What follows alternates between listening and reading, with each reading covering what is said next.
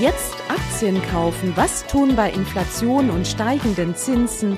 Wie tickt die Wirtschaft? Hallo und herzlich willkommen bei Focus Money Talks, dem Podcast mit Heike Bangert und Verena Sepp zu allen Themen rund um euer Geld. Hallo und herzlich willkommen bei Focus Money Talks. Ich bin Heike Bangert und habe heute einen Fondsmanager an meiner Seite, der weit über die Finanzbranche hinaus bekannt ist und auch dessen Fonds. Frank Fischer von Shareholder Value Management verantwortet seit vielen Jahren sehr erfolgreich den Aktienfonds für Stiftungen.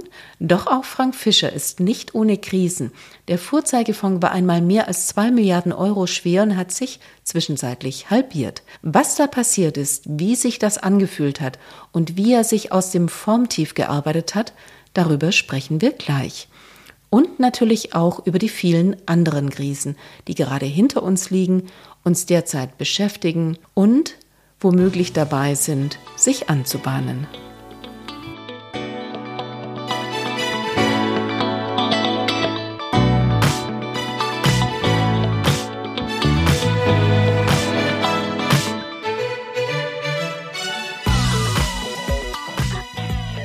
Frank, herzlichen Dank. Schön, dass du da bist, heute mit mir bei Focus Money Talks darüber zu sprechen, über das Große und Ganze, aber natürlich eben auch über die kleineren Dinge. Es hängt ja alles miteinander zusammen. Ich freue mich sehr, dabei zu sein, Heike.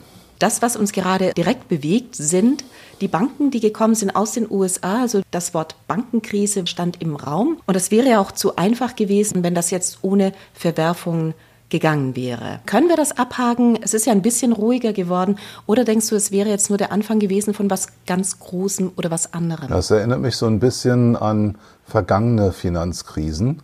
Und äh, da stellt sich die Frage, ist das so wie Bear Stearns? Ähm, Bear Stearns war so das erste Hallo Wach, ähm, da kommt noch mehr. Das ist etwas, was dann dauert. Und wenn man sich überlegt, wie nach Bear Stearns ähm, sich das entwickelt hat und wann dann Lehman kam, hatten wir noch eine ganze Zeit vor uns, bevor uns es richtig erwischt hat. Ich glaube, das ist noch nicht ausgestanden. Und es liegt halt auch daran, dass wir jetzt nicht schon wieder eingeschwungen sind, entweder in den Pivot, das heißt stabile Zinsen, wir werden nicht mehr nach oben gehen, das ist noch nicht absehbar, das ist nur die Hoffnung der Investoren. Und dann, wenn wir den Pivot haben, also dieses Tableau, auf dem wir eben auf dem hohen Zinsniveau eine, eine ganze Ecke lang verbleiben, geht es danach runter mit den Zinsen. Und zwar dann, wenn eben die Notenbanken erkennen, jetzt haben wir das erreicht. Wir kriegen die Bremswirkung, es gibt Arbeitslosigkeit und wir haben eben vielleicht die eine oder andere Firma, die ausfällt. Natürlich gehört die Bank auch dazu. Und jetzt müssen wir mit den Zinsen runter, damit der Schaden, den wir mit der Zinserhöhung verursachen, ganz gezielt, um die Inflation unter Kontrolle zu kriegen, nicht so groß wird, dass wir direkt von dem nächsten Quantitative Easing reden müssen. Ähm, das ist ja das, was alle Investoren hoffen und jetzt schon glauben, nämlich wir gehen aufgrund der Tatsache, dass über 350 Milliarden Dollar für diese Rettung durch Liquiditätsschaffung, dann wurden ja auch die Einlagen garantiert, allerdings nur bisher die Einlagen der SVB und nicht alle Einlagen aller US-Banken. Und da sind sich ja sowohl der Herr Paul sagt, nein, nein, das ist alles okay. Und die Frau Jellen sagt, nichts ist okay. Die haben sich also noch nicht geeinigt. Und ich rede immer davon, dass in so einem Umfeld die Kavallerie kommen muss. Und das heißt, es muss eine geschlossene Mannschaft sein. Und wenn Paul und Jellen alle sagen, whatever it takes, dann wäre diese Krise durch. Das ist aber noch nicht der Fall, sondern wir sind aktuell in einem Umfeld, wo wir wissen, es bleibt so, dass die Kreditvergabe sich verknappen wird. Die Liquidität wird tendenziell rückläufig sein, weil wir auch Quantitative Tightening und nicht Quantitative Easing haben. Das heißt, die Zentralbanken verkaufen die Anleihen, die sie vorher gekauft haben. Und dieser Verkauf entzieht dem Markt Liquidität. Es gab jetzt gerade auf der FAZ einen Artikel, da ging es darum, wie die EZB das denn macht und dass sie das sehr, sehr zögerlich tut mit dem Quantitative Tightening, also mit dem Verkauf der Anleihen und dass sie es auch unverhältnismäßig macht. Also die italienischen und die spanischen Banken profitieren davon, dass ihre Anleihen und auch der Staat natürlich, dass die äh, Zinsen dort eben nicht noch stärker nach oben gepusht werden, weil sie werden mehr geschont. Also es ist so, dass die EZB dort tatsächlich Politik macht und eben bestimmte Länder bevorzugt. Und das sind alles Dinge, wo der Markt natürlich drauf schaut und sagt, sind wir denn eigentlich schon wieder in diesem Umfeld mit Quantitative Easing und der großen Liquidität zur Verfügungstellung? Und das glaube ich nicht. Das bedeutet, wir sind noch nicht am Ende. Genau, das kam ja in den letzten Tagen sehr viel auf, dass tatsächlich Liquidität wieder in den Markt geworfen wird. Und die Märkte haben das tatsächlich eben auch aufgenommen, haben sich da ein Stückchen beruhigt, was aber beruhigend natürlich auf die lange Frist nicht sein sollte. Wir sehen ja auch, dass die Staaten auf Krisen mit immer neuen Schulden reagieren. Du sagtest, whatever it takes, müsste kommen, bevor sich das Ganze beruhigt. Aber was muss denn passieren, damit alle zusammenstehen? Ja, also so, dass dort natürlich denkbar ist, wo Schaden herkommen könnte. Zum Beispiel auch aus dem Schattenbankensystem. Wir haben natürlich dann auch viele, die auf, mit Kredithebel gearbeitet haben. Ich denke jetzt mal an Private Equity, aber auch viele Firmen, die vielleicht nicht so lang gegangen sind in ihrer Verschuldung. Das bedeutet, dass sie eben sich wieder refinanzieren müssen, dass eben eine Anleihe, die ausläuft, zu jetzt viel höheren Zinssätzen entsprechend bedient werden muss. Der Zinsdienst, der belastet dann tatsächlich. Der geht auch zu Lasten der Gewinne, wenn ich eben nicht mehr ein Prozent zahle, sondern vielleicht fünf. Und das ist durchaus im Rahmen. Manche zahlen dann auch schon sechs, drei Viertel, weil die Bonität nicht so gut ist. Und das geht natürlich zu Lasten der Gewinne. Wenn ich eben insgesamt, sagen wir mal, ich hätte 20 Prozent, die ich erwirtschafte, dafür gehen die jetzt ein Prozent ab. Naja, das ist ja nicht schlimm. Aber wenn sechs, drei Viertel abgehen, dann muss ich sagen, das ist dann auch für die Aktionäre nicht mehr so schön. Das sind alles die Elemente, die wehtun. Gut, aber es ist ja so, wenn Gewinne tatsächlich runtergehen, dann ist das ein Zeichen des normalen Zyklus. Anders wäre es, wenn für Kredite die Schuldentilgung nicht mehr erfolgen kann oder wenn man die Zinszahlungen nicht mehr aus dem Cashflow nehmen kann. Meinst du das? Wäre das der Punkt, wo man dann sagt, whatever it takes? Ja, ich glaube, der Ausfall von wirklich wesentlichen Marktteilnehmern äh, wäre so ein Punkt. Also wenn wir hier Immobilienfirmen haben, die zum Beispiel im Gewerbebereich unterwegs sind, dort haben wir eben auch einen höheren Leerstand durch Covid, weil wir eben doch so einen Mix haben, hybrides Arbeiten, Working from Home ist de deutlich populärer. Und äh, das bedeutet, da sind viele Büroräume, die stehen leer. Das gilt ja nicht nur hier bei uns in Deutschland, sondern das ist weltweit ein Trend. Und äh, jetzt haben wir dort vielleicht zu viel Büroraum und dann fließen die Mieteinnahmen nicht und dann kommt das zusammen mit höheren Zinsen.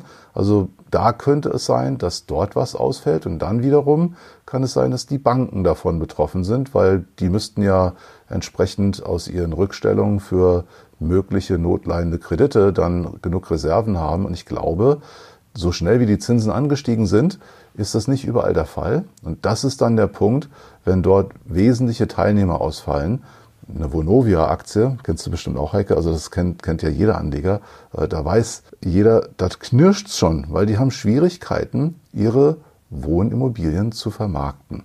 Und das Vermarkten, also die Pakete zu verkaufen, um sich zu entschulden, weil es eben relativ zu dem mittlerweile durch den Kursverfall geringeren Eigenkapital eine ungesunde Relation ist. Das sind so die Themen, wo es anfängt zu knirschen. Aber noch haben wir keinen Ausfall.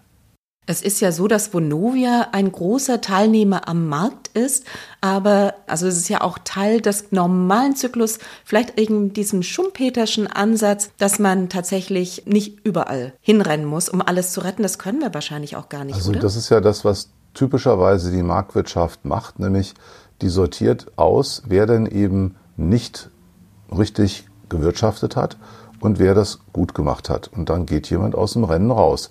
Und das heißt nicht, dass die Vonovia aus dem Rennen raus muss. Man kann ja auch eine Kapitalerhöhung machen. Und die Aktie ist meiner Meinung nach schon unterbewertet. Nur muss man das unbedingt haben in diesem Umfeld von dem, was äh, man als Vermieter, und so muss man ja die Vonovia sehen, da ist man ja nicht unbedingt wohl gelitten hier. Äh, es kommen enorme Aufwände auf einen zu und man kann das auf den Mieten nicht weitergeben oder es ist nicht gewollt. Äh, der Neubau ist nicht möglich. Vonovia baut null neu und äh, kann eben jetzt diese Kosten nicht weitergeben, hat aber auf der anderen Seite von der Politik den Druck, diese energetische Sanierung um den Klimawandel eben was entgegenzusetzen, zu leisten. Und da ist natürlich ein Spagat, da muss es irgendeine Lösung geben, weil ansonsten funktioniert es nicht. Und wir wollen 400.000 Wohnungen im Jahr in Deutschland schaffen, dafür haben wir nicht den Rahmen. Und jetzt knirscht es da ganz gewaltig. Und dann muss ich da nicht hin, obwohl ich sehe, dass eine Vonovia-Aktie jetzt günstig ist, wenn ich überlege, was ich dort pro Quadratmeter zahle, könnte ja theoretisch gut sein. Aber weil ich eben nicht weiß, wie die Politik zu Kompromissen kommt und wann das zu irgendwelchen wirtschaftlichen Erfolgen führt, schaue ich es mir nicht weiter an. Lass uns von der Aktie mal weg nochmal zu den Notenbanken gehen. Die haben ja jetzt das Problem, dass sie eben das, was sie sich vorgenommen hatten, die Inflation zu bekämpfen, dass mit der Finanzmarktstabilität letztlich ein zweiter Punkt dazukommt. Wie können die denn beiden Punkten gleichermaßen oder vielleicht auch einem etwas verteilten Maße gerecht können werden? Können sie ja nicht. Das ist ja das Problem. Also wir sind auf einem Level von Schulden und jetzt denke ich nicht nur Staatsschulden. In Deutschland sind wir da recht gut unterwegs sondern einfach, nehmen wir mal unsere gesamten Sozialsysteme, Renten, Gesundheit, und das gilt für viele Länder, dass man einfach sagen muss, wir sind auf einem Niveau, was wir in der Vergangenheit noch nie so hoch hatten.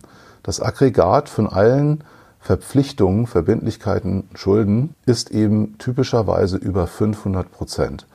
Und das hatten wir noch nie, besonders nicht vor Kriegszeiten. Jetzt haben wir in der Ukraine und Russland einen Krieg, aber wir sind ja nicht in einem Weltkrieg. Also die USA hatten ein ähnliches Schuldenniveau schon mal Ende der 40er, also Mitte der 40er Jahre nach dem Zweiten Weltkrieg. Und dort war dann eben die Antwort darauf äh, die finanzielle Unterdrückung, so wie das auch in Frankreich zum Beispiel der Fall war. Und genau das ist das, was jetzt passieren muss. Wir kommen anders nicht raus. Und die Notenbanken sind wirklich diesen Spagat hinzubekommen, zu sagen, ich muss ein Inflationsziel erfüllen. Und auf der anderen Seite darf das System nicht kollabieren wenn ich so viele Schulden habe, ist das eigentlich nicht mehr hinzubekommen.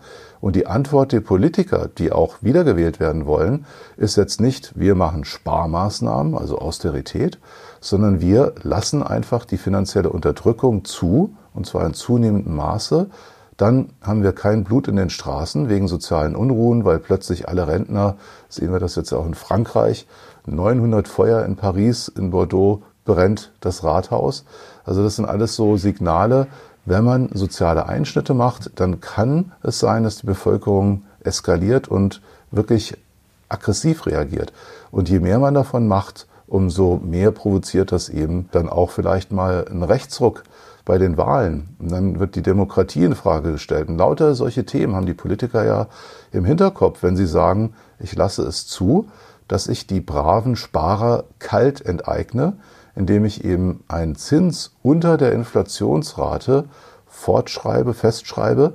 Das mache ich mit den Altersvorsorgeeinrichtungen, mit den Pensionsfonds, mit den Versicherungen, denen ich vorschreibe, dass sie nur sichere Anleihen halten dürfen. Und unsichere Aktien, das sind Teufelszeug. Und dementsprechend muss ich dann eben eine Anleihe zu vielleicht drei oder vier Prozent Zinsen haben. Aber wenn die Inflation bei sieben oder acht ist, dann verliere ich eben drei, vier Prozent pro Jahr. Wenn ich das 15 Jahre mache, sind meine Schulden weg. Und genau das läuft zurzeit. Und äh, das ist etwas, was wir, wovon wir ausgehen müssen, dass das eben so ist, dass gar nicht mehr die Zentralbanken die Kontrolle darüber haben, sondern die Politik die Kontrolle hat. Darf ich mal fragen, was wäre eine bessere Lösung oder gibt es überhaupt eine es Lösung? Es gibt Lösungen. Die beste Lösung ist das, was auch passiert. Also es ist ein Mix. Es wird nicht nur so laufen, sondern wir werden auch etwas dagegen setzen können. Und das ist, dass wir wirklich als innovative Menschen, ich denke jetzt mal an solche Innovationen wie JetGPT, die schaffen enorme Chancen an Produktivitäts- und Effizienzgewinnen, an Schnelligkeiten. Und das kann auch Wachstum auslösen. Natürlich bedroht das viele Jobs auf der einen Seite und auf der anderen Seite schafft es aber auch ganz, ganz viele Möglichkeiten, wenn man nach vorne blickt, was das alles mit sich bringt an super Entwicklungen.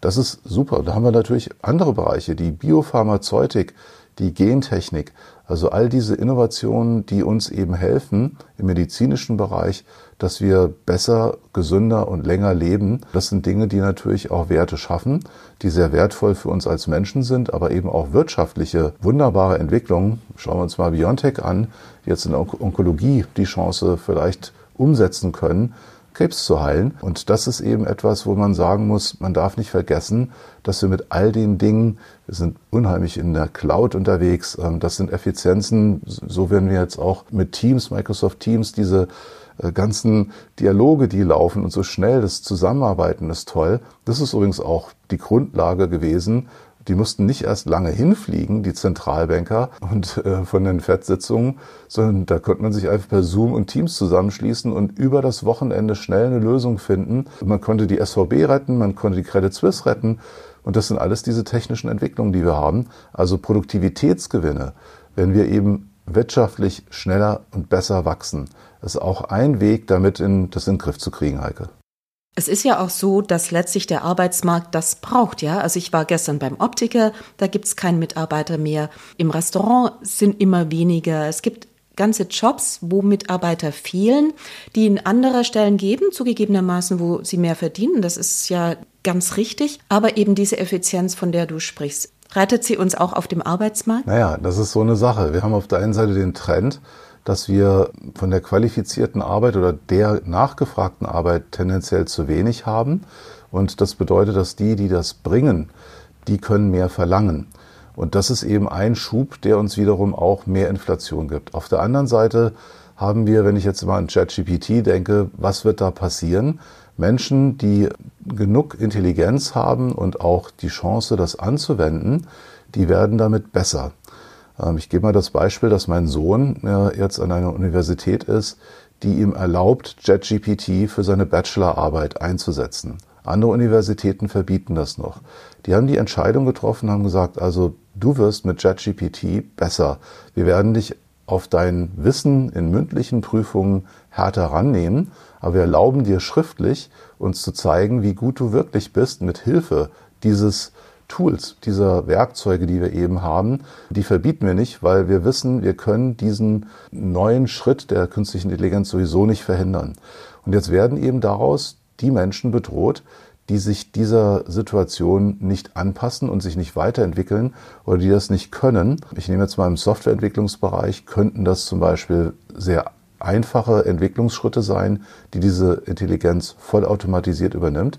Und dann verliert eben ein Junior Developer, der sich nicht weiterentwickelt und der nicht diese Intelligenz hat, um zum Beispiel die Businessprozesse vollständig zu verstehen und abzubilden, was das eher ein Senior, ein toller Entwickler macht, der verliert vielleicht dann den Job, weil da sagt der Senior, brauche ich gar nicht mehr. Ich ersetze das jetzt.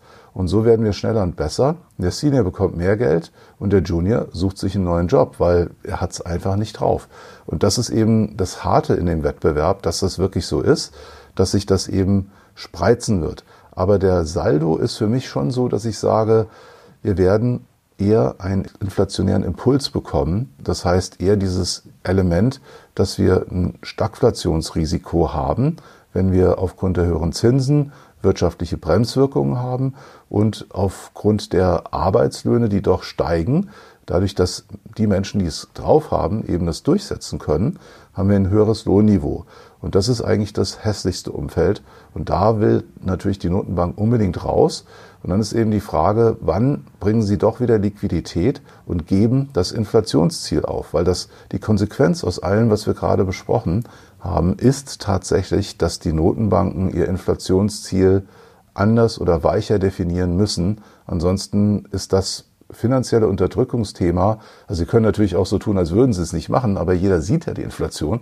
Ich gehe davon aus, Sie kommen irgendwann nicht drum herum, das aufzugeben. Bisher ist es ja nicht der Fall, ganz offensichtlich, weil man nicht das Vertrauen einbüßen möchte in das, was man jahrelang gepredigt hat, nämlich zwei Prozent Ziel plus minus irgendwas.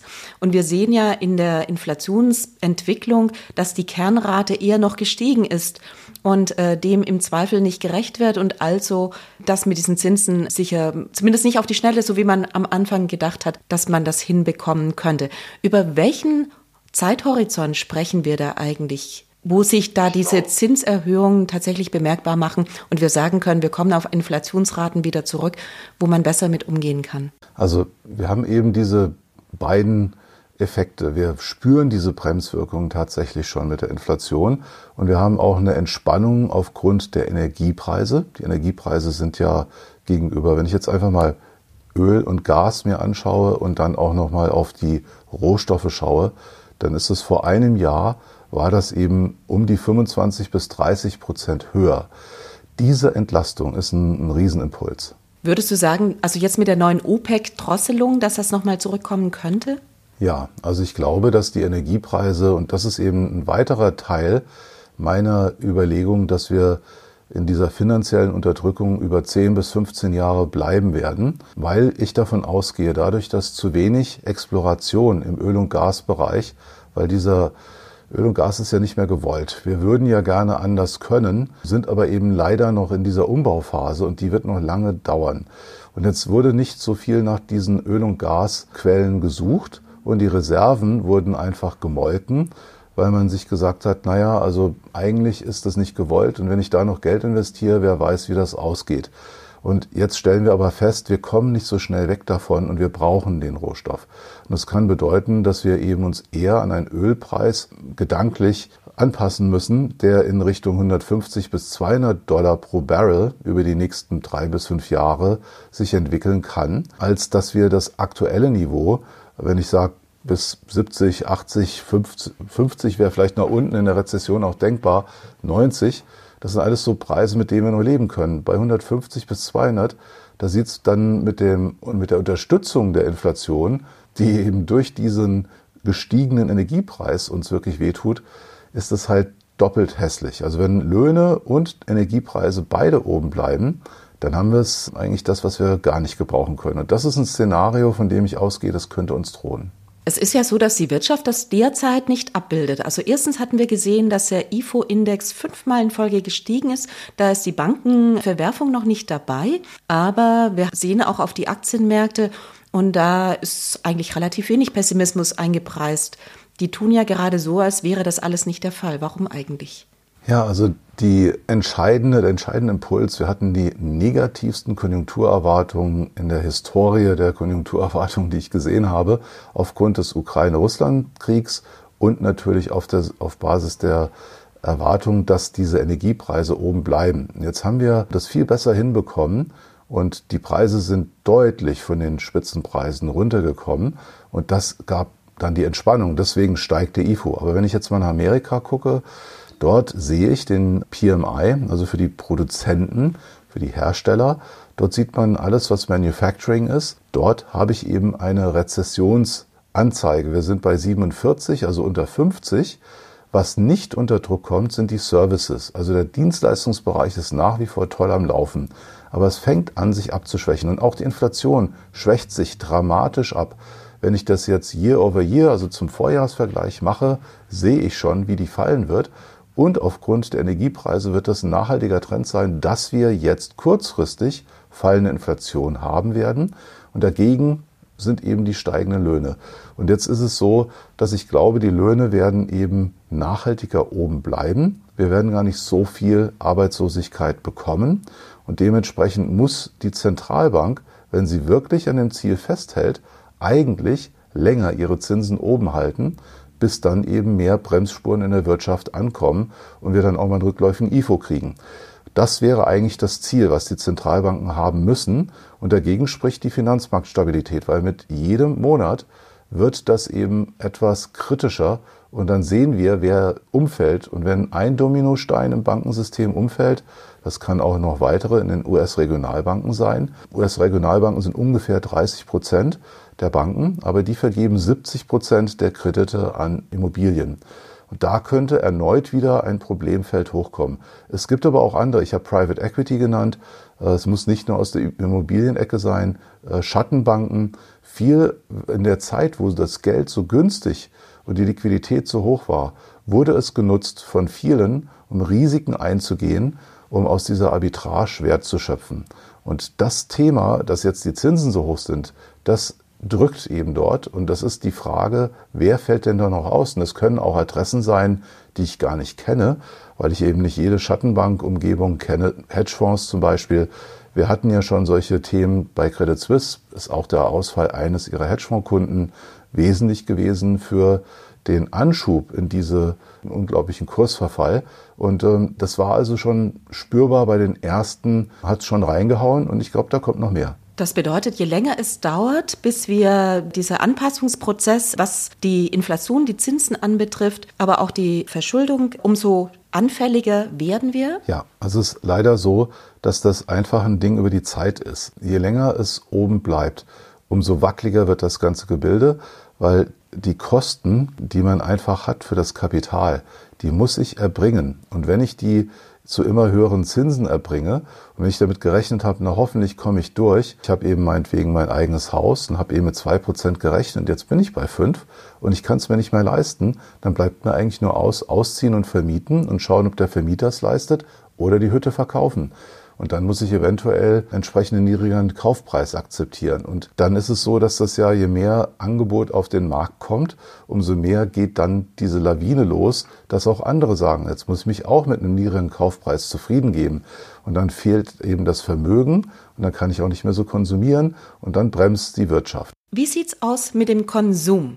Also der Konsum könnte ja auch ein Thema sein. Bislang zeichnet sich das noch nicht so richtig ab. Möglicherweise können die Unternehmen ihre Preissteigerungen in diesem Jahr nicht so sehr weitergeben, wie sie das im vergangenen Jahr getan haben, weil die Konsumenten auch kritischer werden. Siehst du Probleme von Seiten des Konsums? Das ist natürlich ein Thema, was besonders in den USA wesentlich ist, weil 70 Prozent des Bruttosozialprodukts kommt aus dem Konsum. Also da ist es das A und O wenn es dort bremst. Das ist etwas, was zu befürchten ist. Es liegt daran, dass wir mit den Fiskalprogrammen haben wir tatsächlich eben dieses Helikoptergeld gehabt. Es hat dann keiner so genannt. Es war ja Covid, hat jeder verstanden. Wir wollen nicht, dass da nichts mehr geht bei allen Menschen.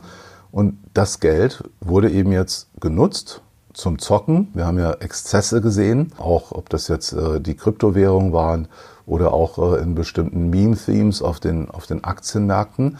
Und das wurde aber auch zum Konsum genommen. Und jetzt ist das Geld langsam aufgebraucht. Es ist weg. Und jetzt fängt man an und nimmt zusätzliche Schulden auf. Der typische US-Konsument macht das halt über seine Kreditkarte. Und dann werden eben über sechs oder acht Kreditkarten erstmal alle Limits ausgereizt, bis er dann anfängt, den Konsum einzuschränken. Und dann muss man eben das typische Trading Down befürchten, wo man sagt, ich kaufe halt jetzt nicht mehr das Produkt, was ich am liebsten mag, sondern ich nehme jetzt die Weißen, irgendein Label fällt raus und eben ein No-Name-Produkt wird gekauft, weil es günstiger ist und auch sein Ding erfüllt. Da sind also viele betroffen, die keine Must-Haves sind oder nicht so im Alltag immer noch als der alltägliche kleine Luxus, den man sich noch gönnen kann.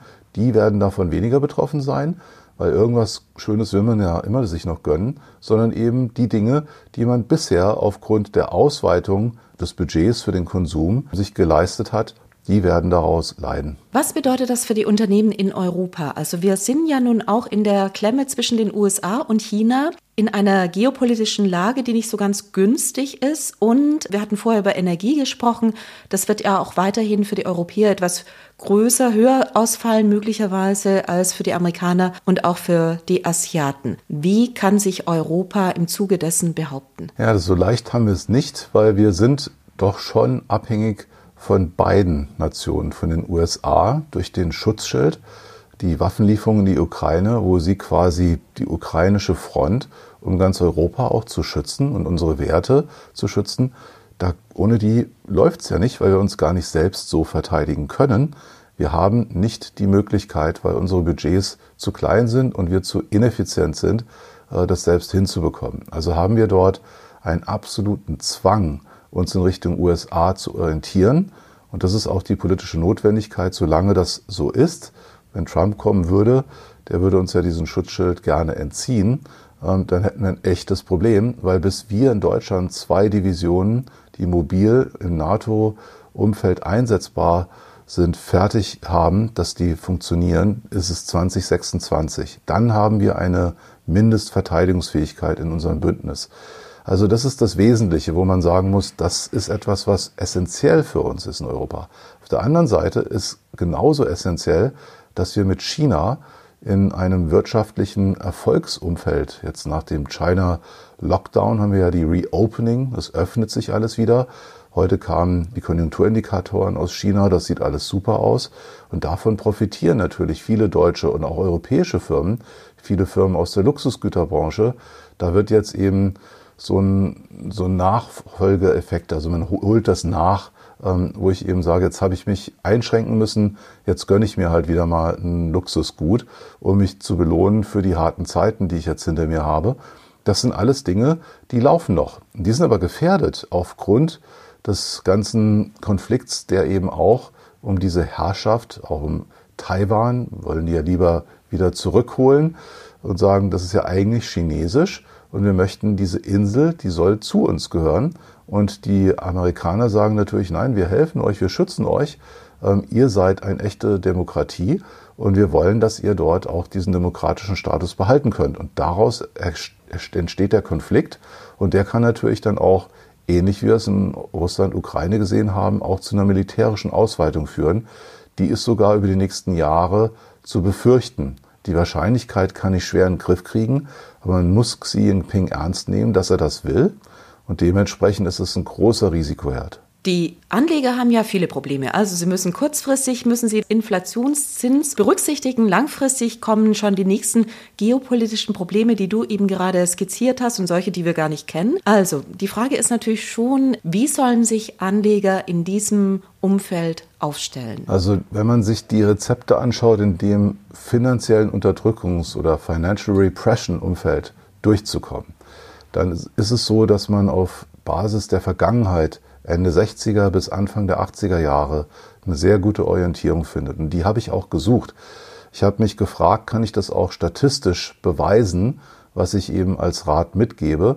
Und wir haben gesehen, dass das Thema Value Investing, also richtig nach Benjamin Graham, niedrige Kurs-Gewinn-Verhältnisse, Preis-Buchwert-Verhältnisse, hohe Dividendenrenditen, das ist etwas, wenn man das mit Sicherheitsmarge kauft, also einen Euro für nur 60 Cent einkauft, das hat in den dieser Zeitraum Ende 60er, Anfang 80er sehr gut funktioniert. Man hat outperformed und hat eine reale positive Rendite davongetragen. Der andere Bereich auf der Aktienseite, der das auch geleistet hat, da gab es damals die Nifty 50. Die Nifty 50 waren die 50 populärsten Aktien. Innerhalb der Nifty 50, wenn man jetzt sortiert nach den Firmen, auf die wir selber schielen, wo wir eben danach suchen, das sind Firmen mit strukturellen Wettbewerbsvorteilen, hohen zweistelligen Kapitalrenditen und die am besten noch Familien- oder Eigentümer geführt sind. Bei den Large Caps gibt es da weniger davon. Da schauen wir, ob die Governance gut ist. Aber diese Firmen, die wirklich dann auch in wachsenden Märkten unterwegs sind, wenn man die zu fairen Preisen einkauft und man weiß, dass die auch in wachsenden Märkten für lange Jahre unterwegs sind, die hätten auch outperformed. Ich gebe jetzt mal ein Beispiel wie Walmart war das damals in den 70ern. Die hatten 29 Prozent Performance pro Jahr und dann macht auch 10 Prozent Inflation nichts aus. Also das Rezept ist zwischen den wunderbaren Firmen, die eben den strukturellen Wettbewerbsvorteil haben und den Firmen, den Zigarrenstummelfirmen, die nicht so toll sind, aber extrem unterbewertet sind. Das ist so das eine Rezept auf der Aktienseite, wo man sich wirklich retten kann. Jetzt ist es ja so, dass die Value-Werte in den Jahren der Hosse natürlich davor keinen Fuß in die Tür gekriegt haben, weil alles nur Wachstum, Wachstum, Wachstum war. Das hat sich nun auch gezeigt, dass das natürlich so nicht richtig war. Gut, aber auf der anderen Seite sind natürlich sehr viele Investoren seit Monaten dabei zu suchen, welche Qualitätssubstanz, Value-Werte sind günstig. Und die erscheinen inzwischen alle einigermaßen teuer zu sein. Also wo findest du überhaupt noch Unternehmen, wo du sagst, die sind tatsächlich, die haben diesen Value-Charakter, die haben eben all das, was man in der Krise braucht, aber die sind auch noch günstig und ich kann sie zu einem Discount kaufen. Also die gibt's halt immer wieder, das ist ja das Schöne. Jetzt hatten wir gerade die Bankenkrise und einer unserer Value-Titel in dem Art Graham-Style, ähm, also ohne strukturellen Wettbewerbsvorteil, sehen wir im Rückversicherungsbereich oder überhaupt bei den Versicherern interessante Bewegung. Die wurden nämlich genauso an den Pranger gestellt wie die Banken und sind unter Druck gekommen. Wir konnten im Rückversicherungsbereich uns zum Beispiel die Score-Aktie, die Nummer vier in der Rückversicherung in Europa, die ist äh, sehr schön unter Druck gekommen. Und dann habe ich eben einen KGV 6 zu der Zeit gehabt, fast schon 5er KGV fürs aktuelle Jahr. Und weil die eben nachhaltig sich gut entwickeln können, da gibt es viele Gründe, kann man auch auf unserer Homepage nachlesen, weil wir haben ja die Titel, über die wir, die, die wir investieren. Dort schreiben wir auf unserem Blog vom Heiko Böhmer auch nochmal genau, was unser Investmentthese dahinter ist, wie wir diese Firma sehen. Aber die Score wäre so ein Titel, der dann auch noch sieben Prozent Dividendenrendite hat. Damit schaffe ich fast die Inflation und komme zu null raus. Das ist schon mal nicht schlecht. Und wenn dann der Kurs steigt, naja, dann habe ich eine positive reale Performance. Oder jetzt gerade aktuell fallen eben Aktien wie zum Beispiel die Sartorius Stedem. ähm, auf die habe ich eben schon lange einen Blick. Und jetzt ist es so, dass endlich so eine super Qualitätsaktie unter Druck kommt. Und jetzt soll jeder seine eigenen Hausaufgaben machen. Das sind keine Anlageempfehlungen, aber das machen wir halt. Also ein Talking My Own Book auch, muss man dazu sagen. Aber letzten Endes, ich sehe immer wieder durch solche Chancen dort. Und wir sehen das eben reihenweise. Es gibt immer wieder eine Gelegenheit. Ich würde auch mal eine Ryanair dazu zählen, wenn ich jetzt sage, wir rechnen mit rezessivem Umfeld wird vielleicht sogar Ryanair noch ein bisschen runterkommen, aber die, weil nicht mehr so viel geflogen wird. Aber wenn ich fliege, dann fliege ich günstig, wenn ich kein Geld mehr habe. Und Ryanair ist die Nummer eins. Wenn ich jetzt sehe, wie günstig die Tickets sind, dann weiß ich, ich habe den Kostenführer. Der hat einen Mode und die DNA dieser Firma ist ein absolutes Kostenbewusstsein zu haben. Und ja, man fliegt halt auch ESG-mäßig perfekt, weil die Bestuhlung ist so eng, dass es einem als Passagier nicht ganz so erfreut, aber deswegen habe ich eben den geringsten CO2-Verbrauch pro geflogenen Passagierkilometer. Und das sind so Ideen, die wir dann gerne ins äh, Portfolio aufnehmen, weil wir wissen, das wird uns eben über die nächsten fünf Jahre die Chance auf einen Verdoppler geben, wo wir sagen, ich muss zwischendurch mal ein bisschen ein Tauchbad aushalten, aber in fünf Jahren habe ich einen Verdoppler drin. Das bringt mir ungefähr 15 Prozent pro Jahr. Und da muss die Inflation erstmal hinkommen. Das ist ja nicht meine These. Ich sage einfach eher so eine mittlere einstellige Inflationsrate. Die stelle ich mir vor. Also irgendwie so zwischen vier und sieben Prozent. Da kann die schon schwanken. Und da muss ich ein Rezept haben. Da ist natürlich auch Gold oder auch Rohstoffe ein Rezept. Aber das setzen wir lieber in Aktienform um oder eben auch mal im physischen Gold. Das ist nach einem Rückgang, auf den ich hoffe, eine Chance. Eine Frage noch zu Value. Es gibt ja diese, du sagst, wir machen unsere Hausaufgaben. Das erwartet natürlich jeder von einem Portfolio-Manager. Es gibt aber die berühmten Value-Fallen. Also man sieht eine Aktie, die tatsächlich sehr günstig ist und investiert. Und es gibt eben seinen Grund, warum sie so günstig ist. Und die wird immer günstiger. Und äh, man nennt es die Value-Falle. Wie vermeidet ihr das, in eine solche Falle zu treten? Und, berühmte Frage, ist es schon mal vorgekommen? Ich würde denken, ja, natürlich ist es schon mal vorgekommen. Natürlich ist es vorgekommen. Also beim Investieren machst du immer Fehler. Das ist leider die Wahrheit. Man kann so gut sein, wie man will. Manche Dinge laufen einfach gegen einen, womit man nicht gerechnet hat. Covid als ein Beispiel. Ich habe auch aktuell Entwicklungen bei einigen Firmen, wo ich weiß, das sieht nach einer Value-Falle aus, in dem wir auch investiert sind. Ich weiß aber, dass es keine Value-Falle ist, nur es hat sich eben auf der Zeitachse haben sich Dinge entwickelt, die einfach unglücklich sind, die haben sich verzögert und dafür gibt es Gründe, warum die sich verzögert haben. Und das ist eben immer das Entscheidende zu sagen, habe ich dort einen Fehler gemacht, dann muss ich ihn bereinigen. Bin ich mir sicher, muss ich die Leidensfähigkeit und die Geduld mitbringen, sowas in dem klassischen Value-Bereich auszusetzen. Die qualitativ hochwertigsten Firmen haben die Eigenschaft, dass sie auch in solchen Krisen am schnellsten wieder zurückkommen. Die klassischen Value-Titel nach Benjamin Graham, die brauchen länger. Und das ist einfach auch ganz offensichtlich, dass ich eben in einem zyklischen Umfeld einfach warten muss, bis der Zyklus wieder für mich gut ist. Und hochsteigende Zinsen, äh, mögliche Rezession ist dann nicht das Umfeld für klassisch zyklisches Value. Klassisch zyklisches Value, sagt er so. Es gibt ja, Value war ja lange Zeit in der Kritik, old-fashioned zu sein. Man guckt ja auf Benjamin Graham und es war natürlich eine ganz andere Zeit. Und die Frage ist, kann denn Value in dem Sinne mit der modernen Zeit mitgehen? Selbst Warren Buffett hat ja dann irgendwann in Apple investiert. Ja, also das Hauptthema dabei ist, dass diese Unterscheidung des Value Investings und Growth Investings, das ist nach dem, wie sich auch Buffett entwickelt hat, zusammen mit seinem Partner Charlie Munger, muss man klar sagen, die machen das ja gar nicht so. Die sagen, Value und Growth sind zwei Zwillinge, die an der Hüfte miteinander verbunden sind, weil Wachstum ist bei jeder Unternehmensbewertung relevant. Und jetzt ist es so, dass man erkennen muss, dass selbst bei Benjamin Graham die wichtigste Aktie Geico, die hat in der Ertragsgröße für die Performance von Benjamin Graham als einzige Aktie mehr ausgemacht als alle Zigarrenstummel, die er in der Historie überhaupt gekauft hat.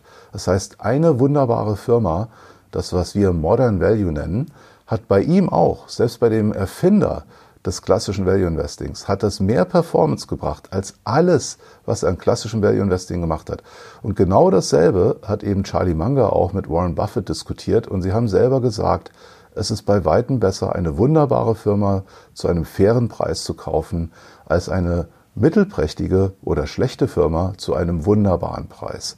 Und dieses Rezept, das wenden wir auch an und darauf haben wir uns auch sehr ausgerichtet. Das heißt jetzt nicht, dass wir nicht wieder, Score habe ich ja genannt, wir kaufen, wenn es einen anschreit und ich eben so einen günstigen Titel habe, der eben beim 10er KGV stehen sollte, wo wir wissen, dass der unheimlich Rückenwind hat, weil die Firma wird bei der Wiederanlage in die neuen Anleihen durch die steigenden Zinsen profitieren. Und das bedeutet, dass die damit eine Ertragsfähigkeit haben, die in der Vergangenheit nicht da war. Und das bedeutet, dass der Kurs sich, hat die Chance, sich zu verdoppeln, wenn dieses Szenario aufgeht. Und dementsprechend kaufen wir auch solche Aktien. Aber es ist bei weitem uns lieber, eine Microsoft haben wir bei 235 nochmal jetzt nachkaufen können, weil einfach das so toll ist. Wir wissen, die haben JetGPT, die haben Teams, jetzt kommt die neue Version raus, die erhöhen uns die Preise um 20 und 25 Prozent in einem Jahr, weil die Funktionen, die so wertvoll für uns sind, nicht dazu führen, dass wir wechseln. Es gibt so hohe Switching-Kosten, Wechselkosten, dass wir das nicht machen. Das sind diese wunderbaren Firmen. Dazu gehört eine Oracle, eine SAP. Es gibt also ein Riesenuniversum, in dem wir investiert sind, wo wir auf der Lauer liegen und dann eben sagen, wenn die jetzt günstig sind, auch im Bereich Healthcare und Diagnostik ist das so, in der Biopharmazeutik, all diese Elemente, da sehen wir die Chancen und die nutzen wir eben auch. So haben wir schon seit Jahren einen Umbau eigentlich auch in dem, wie wir herangehen und zu sagen, wir machen mehr davon. Genau, Frank, das wäre die Frage gewesen. Ich wollte dich noch auf den Fonds ansprechen. Den Aktienfonds für Stiftungen, den kennt hierzulande jeder. Der hatte mal mehr als zwei Milliarden Asset Under Management und inzwischen ist es die Hälfte geworden. 2018 ist nicht richtig gut gelaufen. Was war das Problem? Ja, es ist so, dass wir schon in diesem Umbau auch einige Elemente hatten, von denen wir uns trennen wollten und mussten. Und in der Zeit ist auch Value nicht so gelaufen. Und ich muss auch sagen, dass einige meiner Kollegen das nicht umarmt haben, sich so stark auf diesen Modern Value einzulassen. Das war dann schon von mir auch eine Forderung. Und die wollten halt ihre Freiheit leben. So haben wir einige Wechsel gehabt. Wir haben ein neues Team aufgebaut. Und man kann eigentlich sehen, wie gut unser Modern Value Konzept schon richtig greift. Wir haben ja auch einen ETF gestartet, den Frankfurter Modern Value ETF.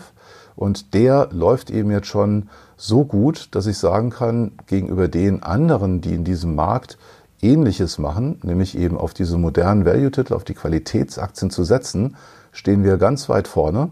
Aktuell seit Auflage unseres Index sogar an erster Stelle über die letzten knapp drei Jahre. Darauf sind wir richtig stolz und wir nehmen zunehmend diese Titel eben jetzt auch in allen anderen Mandaten auf und ähm, haben diese Schwächephase die haben wir eben genutzt, um uns ja, mehr oder weniger konsequenter auf das zu fokussieren, was wir gesehen haben, hat in der Vergangenheit auch so gut geklappt. Und das ist eben das Modern Value Investing. Genau, ich würde aber trotzdem gerne noch mal wissen, wie das Gefühl war. Ich meine, wenn man ständig gehypt wird, ja, und egal wo auch immer man auftritt, alle sind um einen rum und das Ergebnis zeigt das auch. Dann plötzlich zeigt das Ergebnis das nicht mehr. Wie bist du persönlich mit der Krise umgegangen? Naja, das ist eine Charakterfrage und auch eine Frage der Leidenschaft. Man stellt sich ja auch immer die Frage, arbeite ich eben für das Geld oder arbeite ich, weil mir der Job so viel Spaß macht. Ja? Und das ist eine Sache, da wird man natürlich schon auf die Probe gestellt. Nur ich mache das jetzt seit fast 40 Jahren, bin ich am Investieren. Und äh, da muss ich sagen, das ist etwas, was mein Leben wertvoller macht und nicht nur finanziell. Das bereichert mich. Ich liebe es, zu Firmen zu gehen oder auch die hier zu treffen und dann mit denen Dialog zu treten. Ich finde das hochspannend. Das ist, ich habe eine intellektuelle Neugier, die mich eben antreibt, immer mehr zu wissen, wissen zu wollen und zu lernen. Und das hat mich eben auch in dieser Phase nicht verlassen. Und natürlich steckt man dann auch Prügel ein, weil die Investoren nicht mehr dran glauben. Und die sagen, schau mal, du warst ja früher ein Small Mid Cap Fonds und was du jetzt machst, kannst du ja gar nicht. Und da habe ich mir gedacht, das zeige ich denen jetzt einfach mal, dass ich das kann. Und auf dem Weg sind wir jetzt gut, äh, wo ich mir sage, da kommt noch was und das sind jetzt die nächsten zehn Jahre. Und Buffett macht es mir vor, ob ich das wie Charlie Munger schaffe, in Richtung 100 zu kommen, will ich ja, hoffe ich natürlich, weiß ich nicht. Aber mein Ziel ist eben noch lange in diesem Umfeld tätig zu sein, weil es mir einfach sehr viel Spaß macht. Und deswegen, klar, das waren nicht einfache Zeiten, aber umso konsequenter geht man die Themen an und entwickelt eben die Konzepte, die man erkannt hat, sind nach vorne die Zukunft und vielversprechend. Und genau das haben wir gemacht. Aber leicht ist das natürlich nicht. Aber aus jeder Krise wächst auch eine Chance.